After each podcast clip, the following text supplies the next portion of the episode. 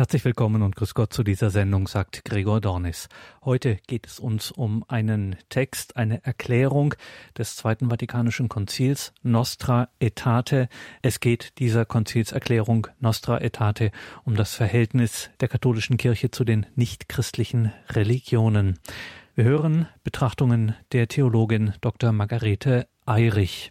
Das Zweite Vatikanische Konzil in den 60er Jahren des 20. Jahrhunderts, ein kirchengeschichtliches Mega-Ereignis, die größte je dagewesene Bischofsversammlung. Und mit dieser Erklärung des Zweiten Vatikanischen Konzils Nostra Aetate hat tatsächlich die katholische Kirche sich erstmals zu den nichtchristlichen Weltreligionen geäußert. Eine wirklich einschneidende Verlautbarung der Kirche wir haben in der jüngeren Vergangenheit, wenn es in Sendungen hier an dieser Stelle um das Verhältnis zu den Musliminnen und Muslimen ging, immer wieder auch über dieses Dokument gesprochen. Heute also mal in einer eigenen Sendung dieser Text Nostra Aetate des Zweiten Vatikanischen Konzils. Wir hören die Theologin Dr. Margarete Eirich. Grüß Gott, meine sehr verehrten Zuhörerinnen und Zuhörer. So viele Religionen auf so engem Raum beieinander wie heutzutage gab es noch nie in der Menschheitsgeschichte. So formulierte es Johannes Röser, der Chefredakteur von Christ in der Gegenwart treffend. Noch nie lebten die Religionen so eng aufeinander. Der religiöse Pluralismus hat wohl inzwischen ein Höchstmaß erreicht.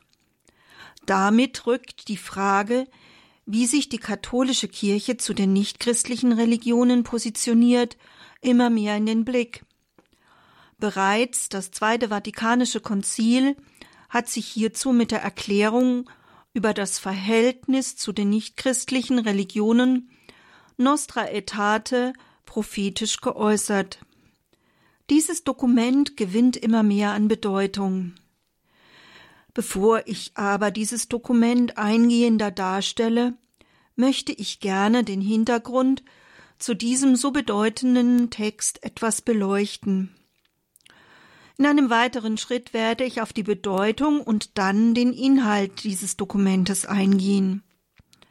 Im Anschluss daran wird die Rezeption aufgezeigt und schließlich die Wirkungsgeschichte und die neueren Aussagen zum interreligiösen Dialog vorgestellt. Also schauen wir zunächst auf den Hintergrund. Vor mehr als 50 Jahren, am 8. Dezember 1965, ging eines der bedeutendsten Ereignisse der jüngsten Kirchengeschichte zu Ende, das Zweite Vatikanische Konzil. Am 11. Oktober 1962 von Papst Johannes dem 23. nach Rom einberufen und von Papst Paul dem 6. nach dessen Tod weitergeführt und abgeschlossen, hat es 16 Dokumente, darunter vier Konstitutionen, drei Erklärungen sowie neun Dekrete hervorgebracht. Eines davon ist die Erklärung über das Verhältnis zu den nichtchristlichen Religionen das wie alle kirchlichen Dokumente nach den Anfangsworten des lateinischen Textes hier Nostra Aetate abgekürzt NA benannt wird. Kein anderes Dokument hat wohl eine solche Gegenwartsbezug wie dieses Dokument mit dem Titel Nostra Aetate in unserer Zeit. Der langjährige Kardinal von Wien, Kardinal Franz König, bezeichnete diesen mit fünf Artikeln im Umfang kürzesten Text als das bedeutendste Dokument des letzten Konzils. In ihm hat sich die katholische Kirche erstmals zu den nichtchristlichen Weltreligionen geäußert. In ihm hat die Kirche zum ersten Mal in der Geschichte mit Anerkennung von dem Tasten der Menschen, Stämme und Völker nach dem Absoluten gesprochen. Sie hat zum ersten Mal das Wahre und Heilige in anderen Religionen anerkannt. Darüber hinaus rührt die Einzigartigkeit von Nostra Aetate aus seiner Herkunft. Auf ausdrücklichen Wunsch von Papst Johannes dem 23. sollte das Konzil eine Stellungnahme zur Haltung der Kirche zum Judentum verabschieden.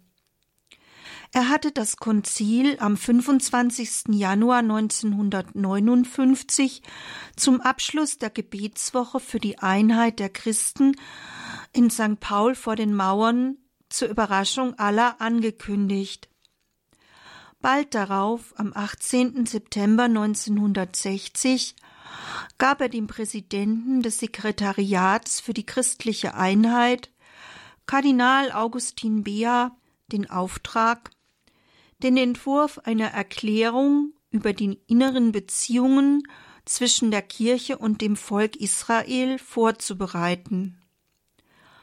Gedacht war an eine kurze Deklaratio, also Erklärung. Über die Beweggründe des Papstes zu diesem Auftrag sind manche Vermutungen geäußert worden. Wahrscheinlich waren es wohl mehrere Motive. Eines dieser Motive war wohl seine Erfahrung als päpstlicher Diplomat. Denn Giuseppe Roncalli war als apostolischer Delegat in der Türkei und in Griechenland, wo er enge Beziehungen zu Juden, Orthodoxen und Muslime knüpfte. Dort war er zudem Zeuge der nationalsozialistischen Verbrechen und bemühte sich beharrlich, den von der Deportation bedrohten Juden rettend und helfend beizustehen. Seine in diesen Jahren gemachten Erfahrungen haben ihn wohl auch nach dem Amtsantritt dazu gedrängt, liturgische Texte, die die Juden verunglimpften, ändern zu lassen. Dieser lebensgeschichtliche Hintergrund führte wohl auch zu dem Wunsch nach einer an das Volk Israel gerichteten, versöhnend wirkenden Erklärung, eben dieser Deklaratio. Auch wenn Nostra Aetate sicherlich aus den geschichtlichen Ereignissen geboren wurde, ist es doch kein zeitpolitisches Dokument, sondern zutiefst theologisch. Es erlebte harte Geburtswehen. Zunächst wurde überlegt, eine Erklärung über die Juden, der Kirchenkonstitution oder dem Ökumenismusdekret anzufügen. Dies wurde aus politischen Gründen und auf Drängen arabischer Christen, die ihren Status in muslimischen Ländern gefährdet sahen, verworfen. Nach langem Ringen wurde ein eigener Text, der auf alle Religionen ausgeweitet war, verfasst. Er wurde mit 2221 Ja-Stimmen, 28 Nein-Stimmen am 28. Oktober 1965 verabschiedet. Für das Dokument wurde die Bezeichnung Declaratio de Ecclesiae Habitudine ad Religiones non Christianas gewählt. Zu Deutsch Erklärung über das Verhältnis der Kirche zu den nichtchristlichen Religionen. Die Übersetzung von Habitudo mit Verhältnis meint aber nicht ein sich einordnen in den Chor der Religionen, vielmehr geht es um ein Verhalten, eine Haltung zu den Religionen. Auch wenn der Artikel zum Judentum in Nostra Aetate Nummer 4 immer noch die Hälfte des Gesamttextes umfasst, und die Aussagen zu den übrigen Religionen zunächst eher ein Vehikel, also ein Hilfsmittel darstellten, leitete Nostra Aetate eine lehramtliche Beschäftigung mit dem Phänomen der Religionen, der Disziplin der Theologie der Religionen ein. Nun zur Bedeutung des Dokuments. Erstmals in der Geschichte äußerte sich die Kirche in einem lehramtlichen Dokument zu den nichtchristlichen Religionen. Erstmalig wurde Wahres und Heiliges in anderen Religionen anerkannt. Es wurden erstmals Schritte zum interreligiösen Dialog eröffnet.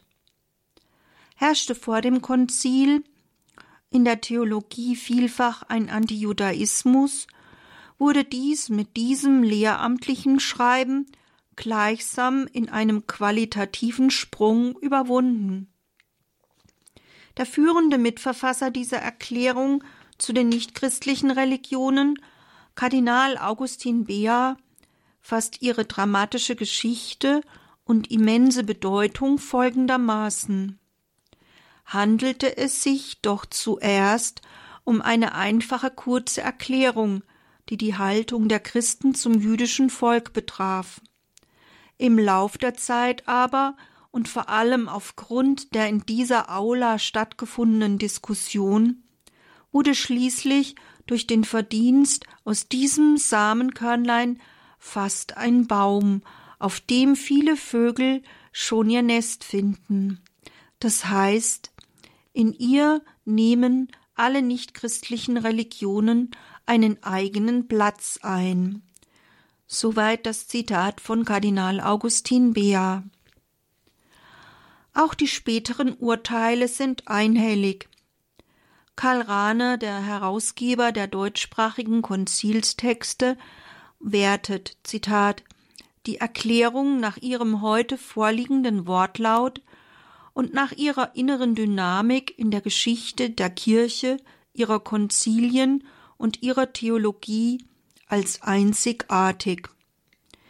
Ebenso lobt der Kommentator im Herder theologischen Kommentar zum Zweiten Vatikanum Roman Siebenrock den Konzilstext wegen seines Themas, seiner wechselvollen, ja dramatischen Entstehungsgeschichte und bis heute noch unabsehbaren Wirkungsgeschichte als von herausragendem, kaum zu überschätzendem Rang. Desgleichen urteilt die Religionsphilosophin Ulrike Bechmann über ihn, dass die darin entwickelte Position sich als Paradigma, also Modell für eine zukunftsfähige Haltung der Kirche gegenüber anderen Religionen erwiesen habe.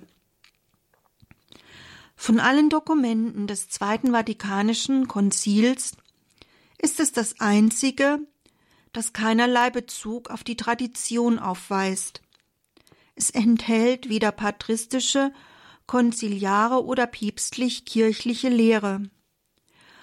Das allein beweist schon den revolutionären Charakter dieses Textes, folgert der Religionsphilosoph Gerhard Ringner, in dem alle Zitate und Fußnoten bis auf zwei auf Bibelstellen verweisen, ruht die Grundlage für die Haltung zu anderen Religionen auf dem ureigensten Fundament der Bibel, so die Analyse der Religionsphilosophin Ulrike Bechmann.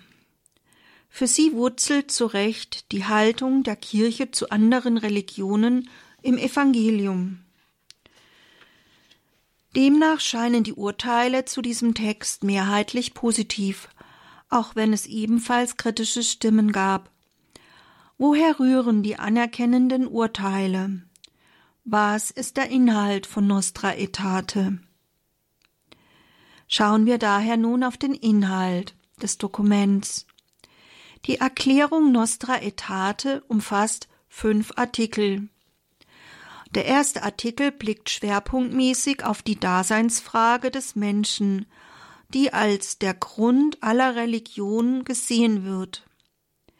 Zunächst geht die Erklärung im Artikel 1 von der Aufgabe der Kirche aus, die Zitat Einheit und Liebe unter den Menschen und damit auch unter den Völkern zu fördern. Grundlegend hierfür ist die gottgefügte Schicksalsgemeinschaft aller Menschen, da diese denselben Ursprung, Lebensraum und das gleiche Ziel haben. Als Grund für die Existenz der Religionen wird die Daseinsfrage des Menschen bestimmt. Wörtlich heißt es Die Menschen erwarten von den verschiedenen Religionen Antwort auf die ungelösten Rätsel des menschlichen Daseins, die heute wie von je die Herzen der Menschen im tiefsten bewegen. Was ist der Mensch? Was ist Sinn und Ziel unseres Lebens? Was ist das Gute? Was die Sünde? Woher kommt das Leid und welchen Sinn hat es? Was ist der Weg zum wahren Glück? Was ist der Tod, das Gericht und die Vergeltung nach dem Tode? Was ist jenes letzte, unsagbare Geheimnis unserer Existenz, aus dem wir kommen und wohin wir gehen? Soweit Nostra Etate 1 wörtlich. Der zweite Artikel wird dann konkreter. Ich zitiere Von den ältesten Zeiten ab Antiquo bis heute findet sich eine gewisse Wahrnehmung, Perzeptio, einer verborgenen göttlichen Macht. Und nicht selten findet sich auch die Anerkenntnis, Agnitio, einer höchsten Gottheit oder sogar eines Vaters. Analysiert man diesen zentralen Satz, muss man feststellen, dass mit den Begriffen Wahrnehmung und Anerkenntnis eine grundsätzlich negative Sicht nichtchristlicher Religionen ausgeschlossen ist. Der Artikel 2 geht dann zu den indischen Religionen über, die mit dem Sammelbegriff Hinduismus bezeichnet werden. Im Hinduismus suchen, Zitat, die Menschen das göttliche Geheimnis und bringen es in einem unerschöpflichen Reichtum von Mythen und in tiefdringenden philosophischen Versuchen zum Ausdruck und suchen durch aszetische Lebensformen oder tiefe Meditation oder liebend vertrauende Zuflucht zu Gott Befreiung von der Enge und Beschränktheit unserer Lage. Soweit das Zitat. Auch dem Buddhismus wird Anerkennung gezollt.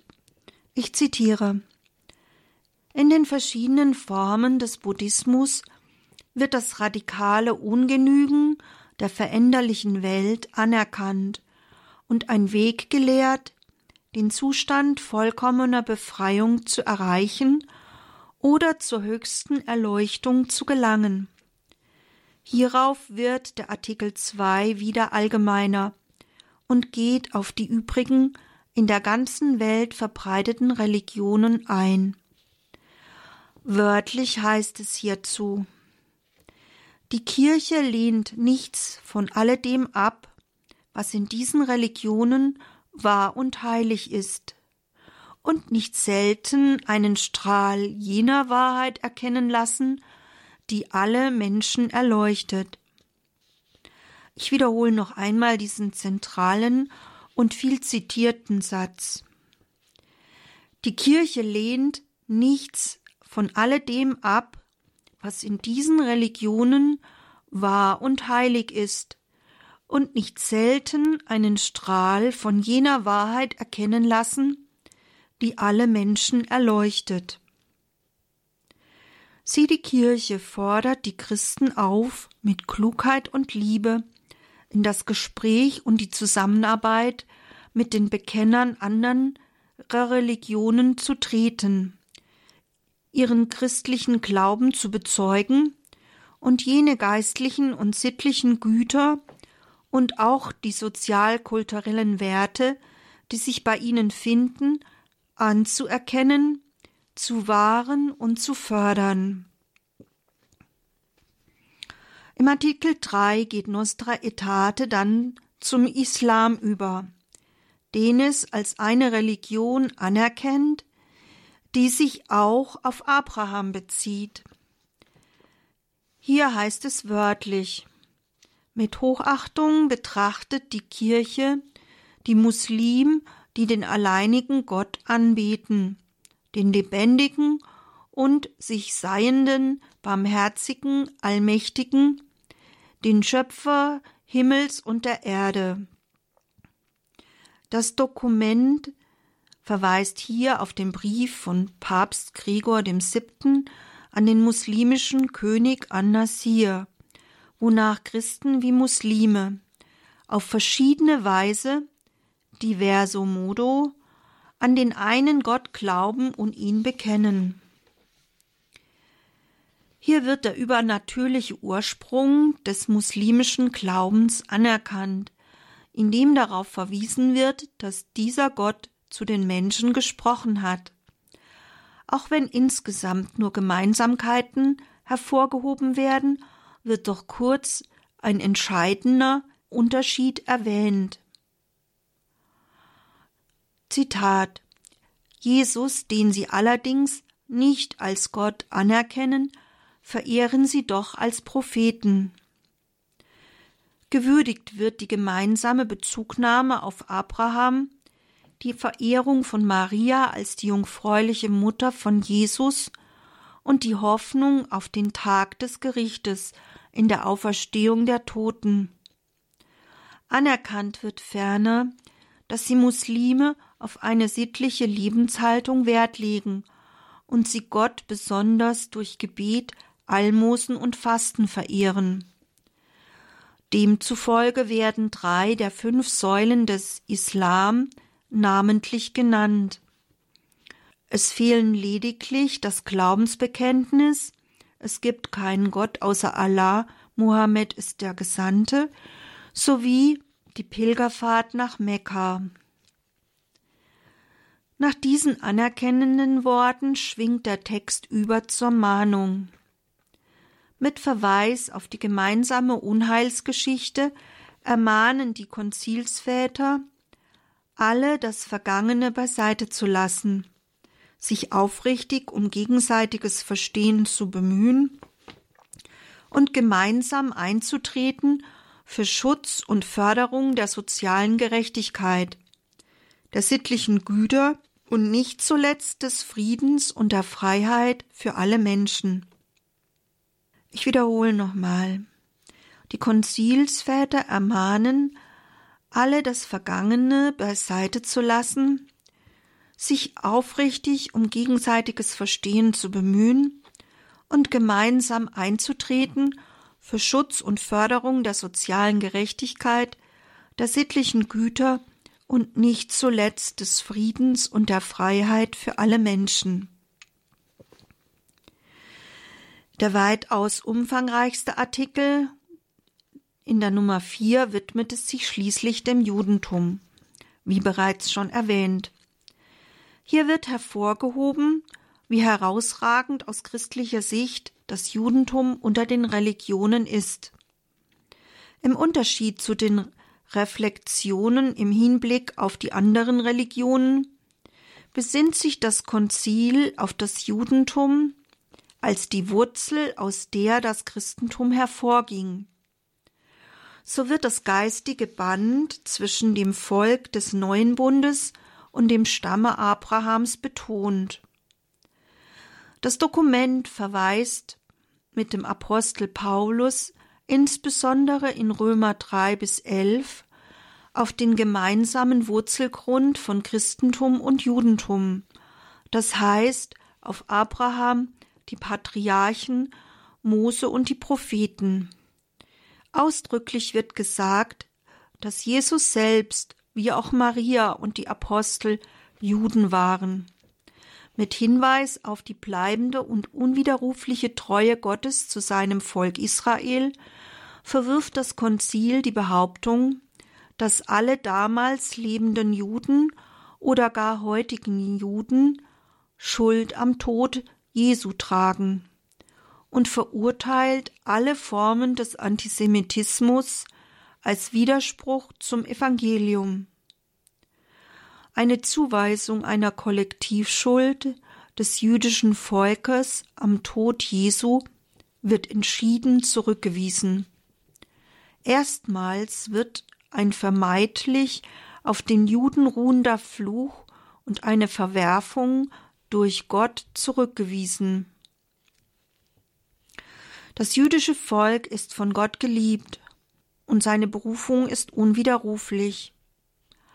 Weiter wird betont, dass die Kirche stets gelehrt hat und immer wieder lehre, dass Christus, Zitat, in Freiheit um der Sünde aller Menschen willen sein Leiden und sein Tod aus unendlicher Liebe auf sich genommen hat und damit alle das Heil erlangen. Die Konzilsväter hoffen mit Paulus, dass die Juden und Christen am Ende der Geschichte ein gemeinsames Glaubensbekenntnis sprechen. Mit Verweis auf Zephania 3,9 wird betont, dass die Kirche den endzeitlichen Tag erwartet, an dem alle Völker mit einer Stimme den Herrn anrufen und ihm Schulter an Schulter dienen. Weil das gemeinsame Erbe von Christen und Juden so reich ist, wollen die Konzilsväter die gegenseitige Kenntnis und Achtung fördern, zum Dialog ermutigen und zu biblischen und theologischen Studien anregen. Die beiden Herausgeber der Konzilstexte, Karl Rahner und Herbert Vorkrimmler, kommentieren hierzu, dass es bewundernswert ist, in welcher Art und Weise der Artikel 4 der bis dahin fehlende Theologie Israels aufzeigt. Der letzte Artikel Nummer 5 richtet seinen Blick auf das Gebot des Friedens und der Gerechtigkeit. Er ruft dazu auf, keinen Menschen zu diskriminieren, weil alle nach dem Ebenbild Gottes geschaffen sind. Das Verhalten zu Gott, dem Vater, steht in so engem Zusammenhang zu dem Verhalten zu den Mitmenschen, dass die Schrift sagt, wer nicht liebt, kennt Gott nicht. 1 Johannes 4,8 Damit erhält die Menschenrechtsdebatte eine theologische Begründung, die an die Gotteskindschaft aller Menschen anknüpft. Zitat Jede Diskriminierung eines Menschen oder jeden Gewaltakt gegen ihn um seiner Rasse und Farbe, seines Standes oder seiner Religion willen widerspricht dem Geist Christi. Zur Glaubwürdigkeit und zum Kennzeichen der Kirche gehört es ferner, mit allen Menschen Frieden zu halten. Ich wiederhole, jede Diskriminierung eines Menschen oder jeder Gewaltakt gegen ihn um seiner Rasse und Farbe, seines Standes oder seiner Religion willen, widerspricht dem Geist Christi. Zur Glaubwürdigkeit und zum Kennzeichen der Kirche gehört es ferner, mit allen Menschen Frieden zu halten. Soweit der Hintergrund und der Inhalt und die Bedeutung von Nostra Aetate. Betrachten wir dies in einer kurzen Musikpause.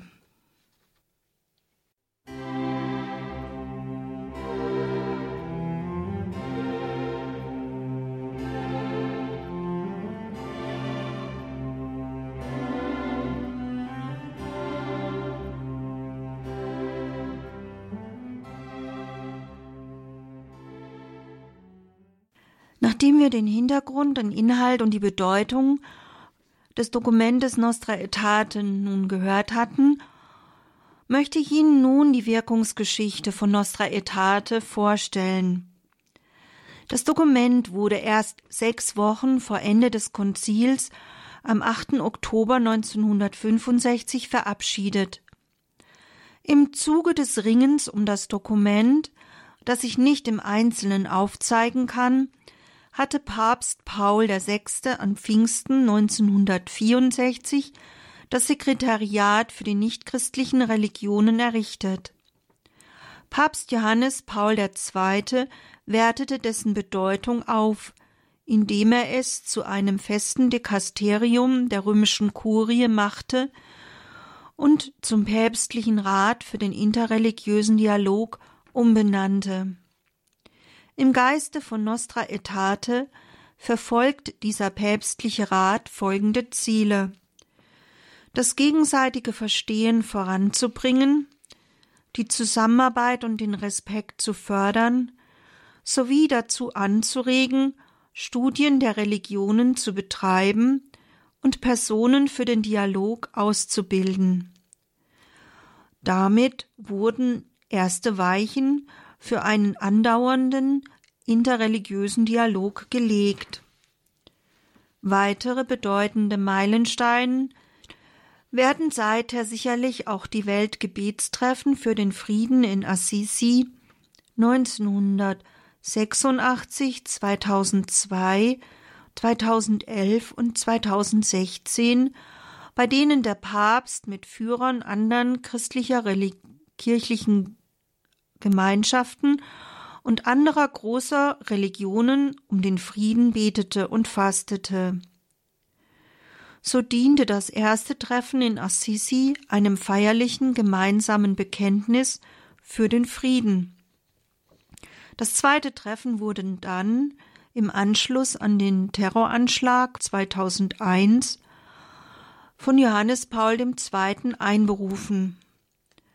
Zum 25-jährigen Jubiläum des ersten Treffens lud dann Papst Benedikt XVI.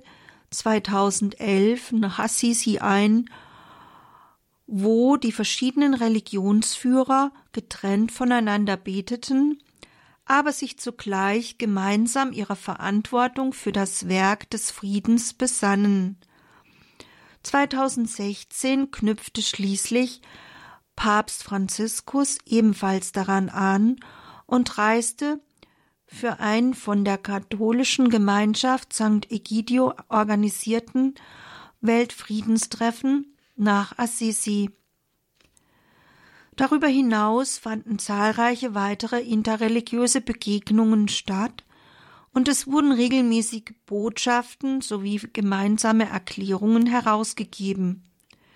So veröffentlichte der Rat für interreligiösen Dialog regelmäßig Grußbotschaften zu den verschiedenen großen Festen der großen Religionen.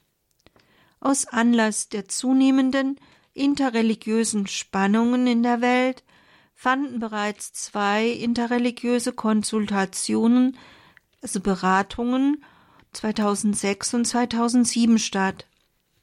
Ferner gab es einige Erklärungen, vornehmlich mit verschiedenen muslimischen Organisationen. 2003 hat der päpstliche Rat für interreligiösen Dialog ferner das lehramtlich wichtige Dokument mit dem Titel Jesus Christus, Bringer des Wassers des Lebens veröffentlicht. Es handelt sich dabei um eine christliche Betrachtung zum New Age. Nun noch die neueren lehramtlichen Aussagen zum interreligiösen Dialog. Auch Johannes Paul II. formulierte als Auftrag für das neue Jahrtausend Zitat Der Dialog muss weitergehen. In der Situation eines immer ausgeprägteren kulturellen und religiösen Pluralismus ist dieser Dialog auch wichtig, um eine sichere Voraussetzung für den Frieden zu schaffen und das düstere Gespenst der Religionskriege zu vertreiben, die viele Epochen der Menschheitsgeschichte mit Blut überzogen haben. Der Name des einzigen Gottes muss immer mehr zu dem werden, was er ist, ein Name des Friedens und ein Gebot des Friedens. Soweit das Zitat von Novo Millennio in Junte Nummer 55 sah Johannes Paul II. die Notwendigkeit eines interreligiösen Dialogs vor allem aufgrund des immer ausgeprägteren kulturellen und religiösen Pluralismus als Voraussetzung für den Frieden, so setzt Papst Franziskus der selbst nicht den Zweiten Weltkrieg erlebte, in seinem apostolischen Schreiben Evangelii Gaudium seinen Akzent breiter.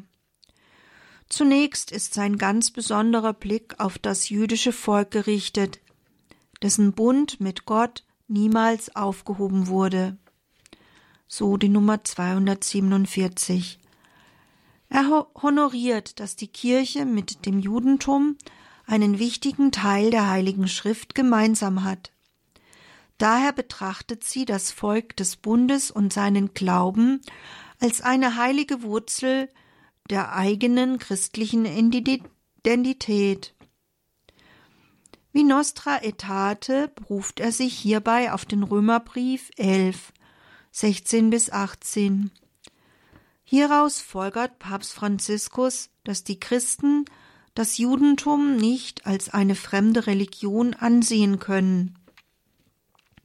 Es bestehe eine reiche Kontemplarität, also wechselseitige Entsprechung, die uns erlaubt, die Texte der hebräischen Bibel gemeinsam zu lesen und uns gegenseitig zu helfen, die Reichtümer des Wortes Gottes zu ergründen, sowie viele ethische Überzeugungen und die gemeinsame Sorge um die Gerechtigkeit und die Entwicklung der Völker miteinander zu teilen.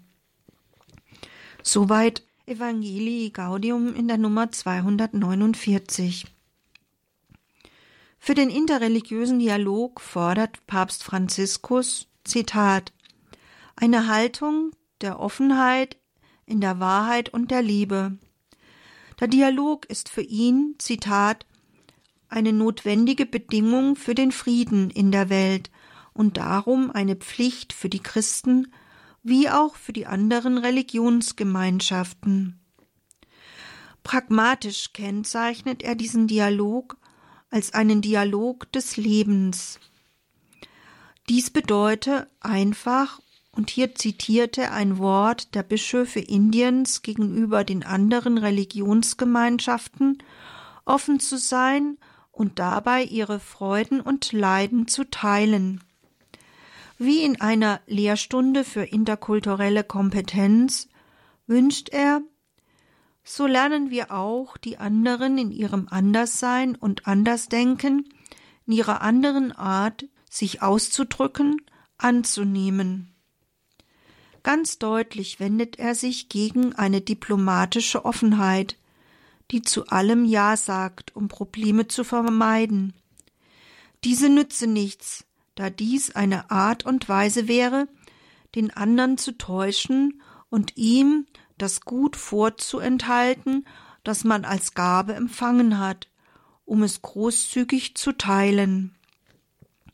Die wahre Offenheit schließt für ihn ein, mit einer klaren und frohen Identität in den eigenen tiefsten Überzeugungen festzustehen, aber offen zu sein, um die des anderen zu verstehen.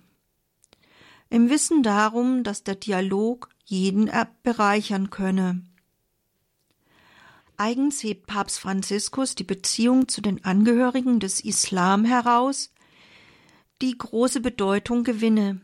Nie dürfe vergessen werden, dass sie sich zum Glauben Abrahams bekennen und mit uns den einen Gott anbeten, dem Barmherzigen, der die Menschen zum jüngsten Tag richten wird. Hier verweist er überraschenderweise nicht auf die Erklärung Nostra Aetate, sondern, wie in kirchlichen Dokumenten verbreitet, auf eine Konstitution des Zweiten Vatikanischen Konzils, die Kirchenkonstitution in der Nummer 16, die sich zusammenfassend in einem Artikel auch zu den Religionen äußert.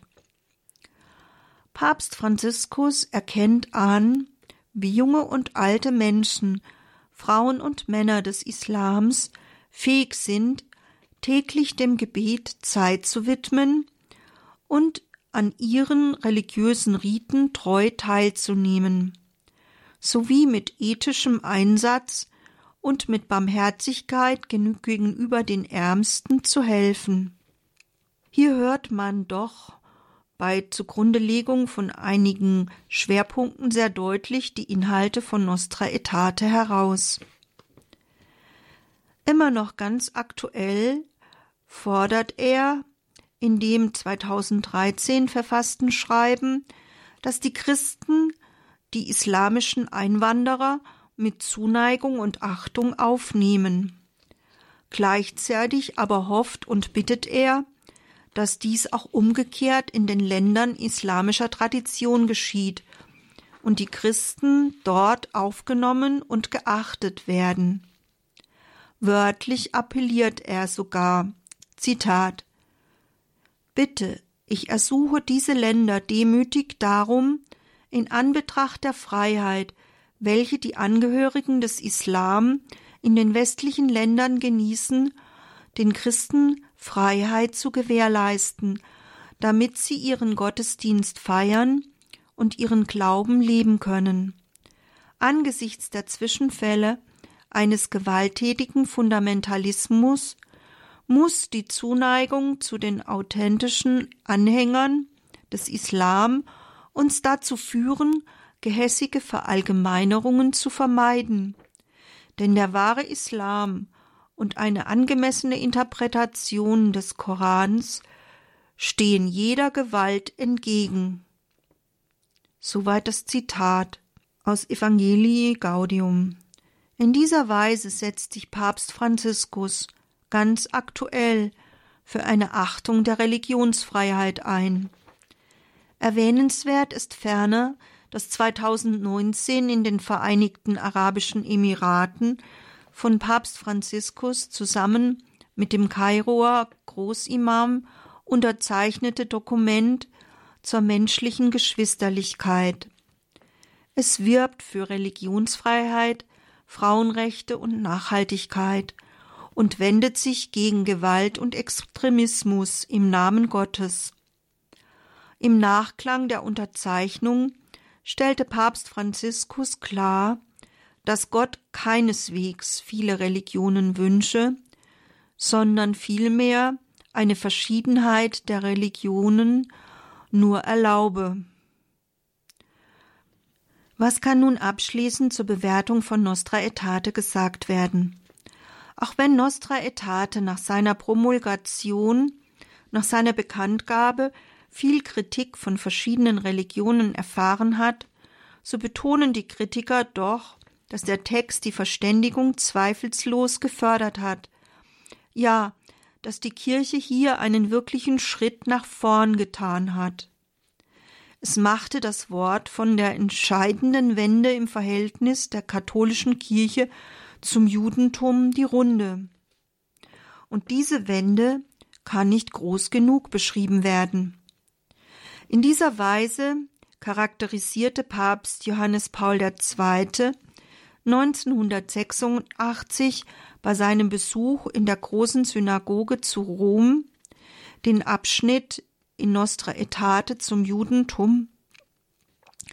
Demnach besteht dessen zukunftsweisende Weichenstellung darin, dass die Kirche nach 1900 Jahren ihre Wurzeln im jüdischen Volk ausdrücklich als wesentlicher Teil ihres Wesens und Lebens anerkennt und gleichzeitig die Suche nach Weggemeinschaft mit dem Judentum der Gegenwart aufgenommen hat.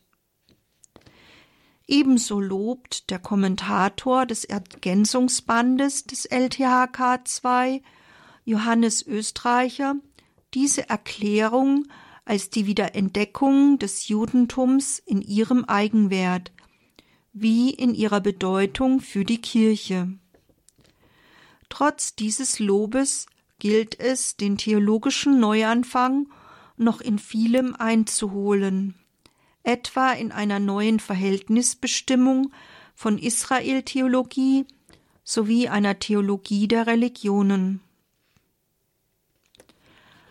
Abschließend kann resümiert werden, dass die Erklärung Nostra Aetate ein wirklicher Meilenstein für die Beziehungen der katholischen Kirche zu den anderen Religionen, vor allem zum Judentum ist. Ihre Anliegen der Einsatz der Kirche für Frieden und Gerechtigkeit, die Betonung der Einheit der Menschheit und des gemeinsamen Ursprungs, die Anerkennung von dem, was wahr und heilig ist in anderen Religionen, sowie die Wiederentdeckung der Bedeutung des Judentums haben bis heute nichts an seiner Bedeutung eingebüßt.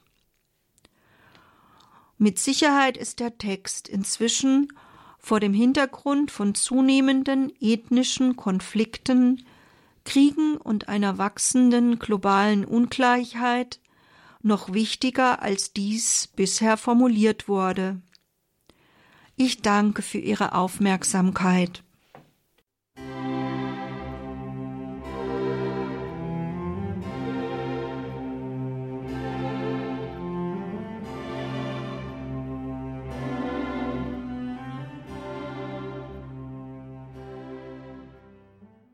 Nostra Aetate, die Konzilserklärung über das Verhältnis der Kirche zu den nichtchristlichen Religionen.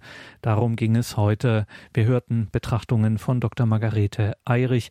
Diese Betrachtungen kann man nachhören in der Mediathek auf horeb.org bzw. in der Radio Horeb App.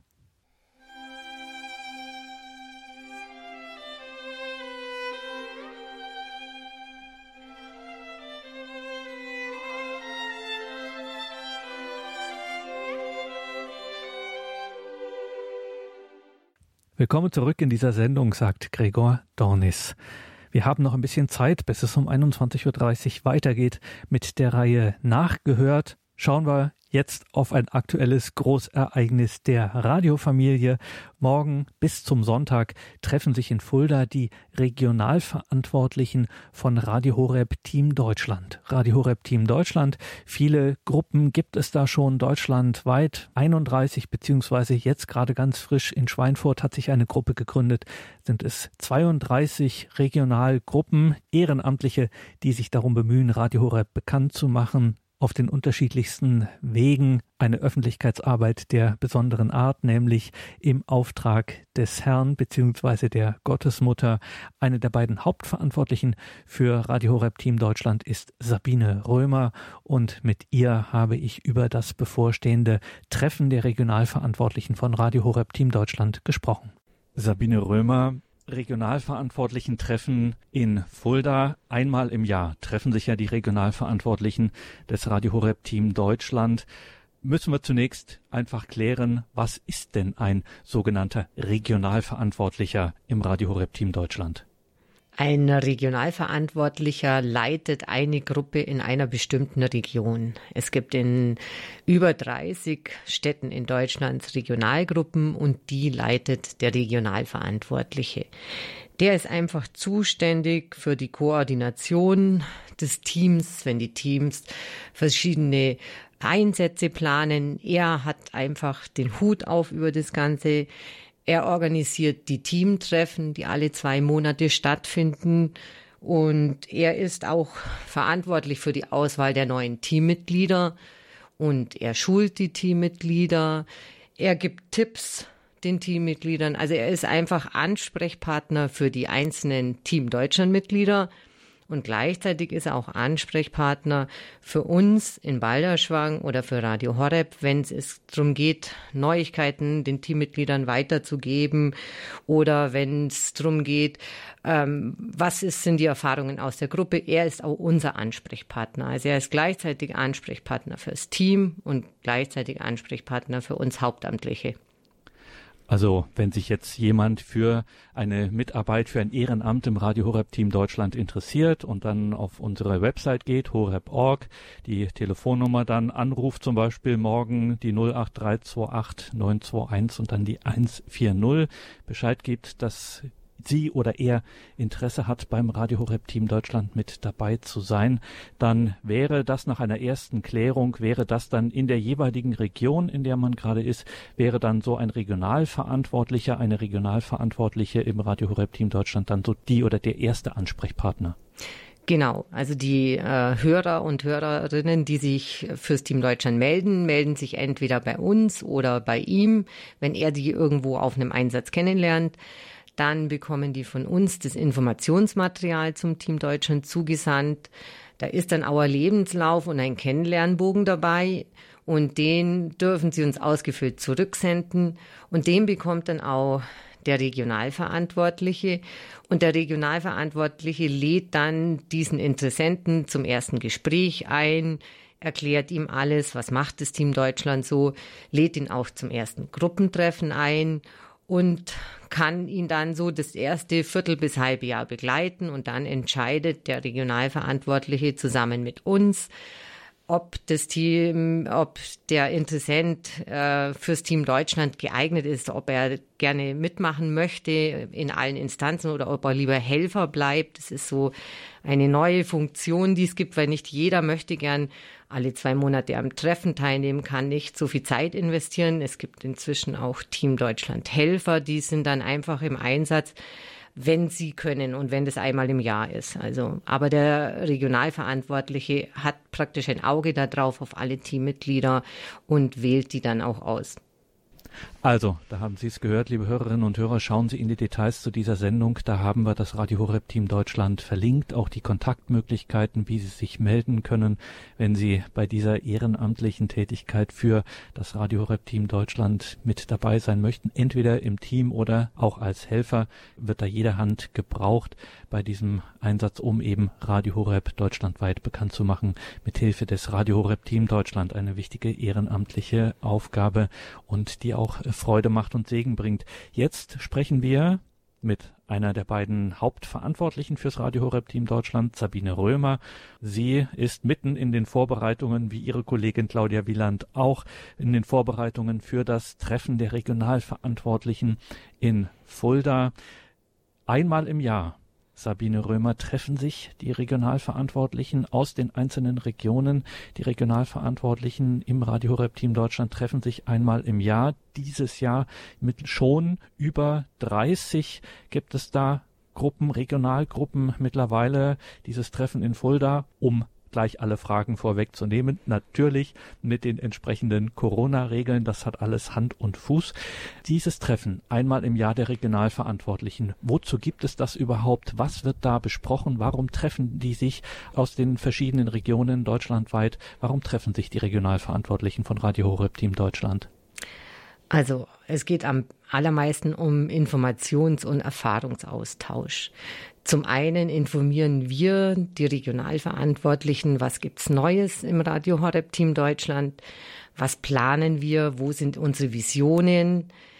Und zum anderen geht es natürlich darum, was bringen die Regionalverantwortlichen mit, was haben sie für Wünsche, wo können wir was verbessern in der Zusammenarbeit.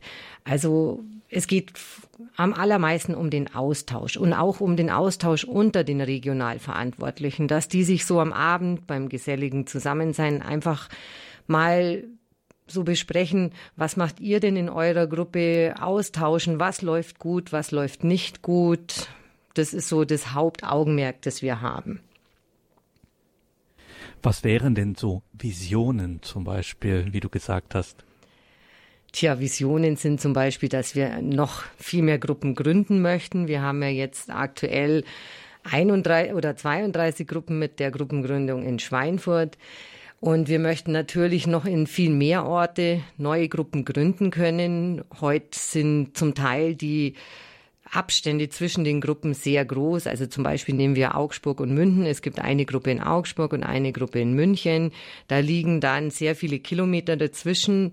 Und wir freuen uns natürlich, wenn die verschiedenen Gruppen neue Teammitglieder suchen und wir dazu eine Gruppe dazwischen aufmachen können. Also vielleicht können wir bald eine Gruppe zum Beispiel in Ingolstadt gründen. Da kommen dann Teammitglieder aus der Augsburger Gruppe dazu und wir können die Distanzen verringern zwischen den Gruppen. Also das ist ein ganz großes äh, Anliegen von uns, dass wir noch viel mehr Gruppen in ganz Deutschland gründen können, um ganz Deutschland auch abzudecken. Im Moment sind wir da schon sehr südlastig und so wie die katholische Banane ist über Nordrhein-Westfalen. Aber zum Beispiel zwischen Hamburg und Berlin gibt es keine Gruppe. Also da sind wir einfach immer auf die Regionalverantwortlichen oder die Teammitglieder angewiesen, dass sie auch, wenn sie irgendwo einen Einsatz haben, neue Teammitglieder auftun oder begeisterte Hörer, die meistens zu solchen Veranstaltungen kommen, motivieren, da mitzumachen. Also, liebe Hörerinnen und Hörer, Sie haben es gehört. Wir können wirklich jede und jeden gebrauchen. Das Radio Horeb Team Deutschland ist im Auftrag des Herrn unterwegs. Es möchte Radio Horeb unter die Leute bringen, bekannt machen, dass Menschen davon erfahren. Und wir freuen uns sehr, wenn Sie sich ansprechen lassen, wenn Sie da mit dabei sein möchten, sei es als Helfer, sei es als Mitglied im Radio Horeb Team Deutschland. Schauen Sie in die Details zu dieser Sendung auf horeb.org, finden Sie einen Link zur Unterseite auf unserer Website horeb.org. Findet man auch so ganz leicht horeb.org und dann einfach mitarbeiten, Ehrenamt Team Deutschland und dann können Sie sich das in aller Ruhe anschauen, was es da für Tätigkeitsfelder für diese ehrenamtliche Arbeit im bzw. fürs Radio Horeb Team Deutschland gibt und natürlich auch, wie Sie Kontakt zu uns aufnehmen können, um sich einfach mal ganz unverbindlich zu informieren, anrufen, E-Mail schreiben, wie es Ihnen am liebsten ist. Alle diese Infos auf der Unterseite horeb.org Mitarbeiten Ehrenamt Team Deutschland. Und damit geht diese Sendung zu Ende. Gleich um 21.30 Uhr folgt die Reihe Nachgehört. Mein Name ist Gregor Dornis. Ich wünsche Ihnen allen einen gesegneten Abend und eine behütete Nacht.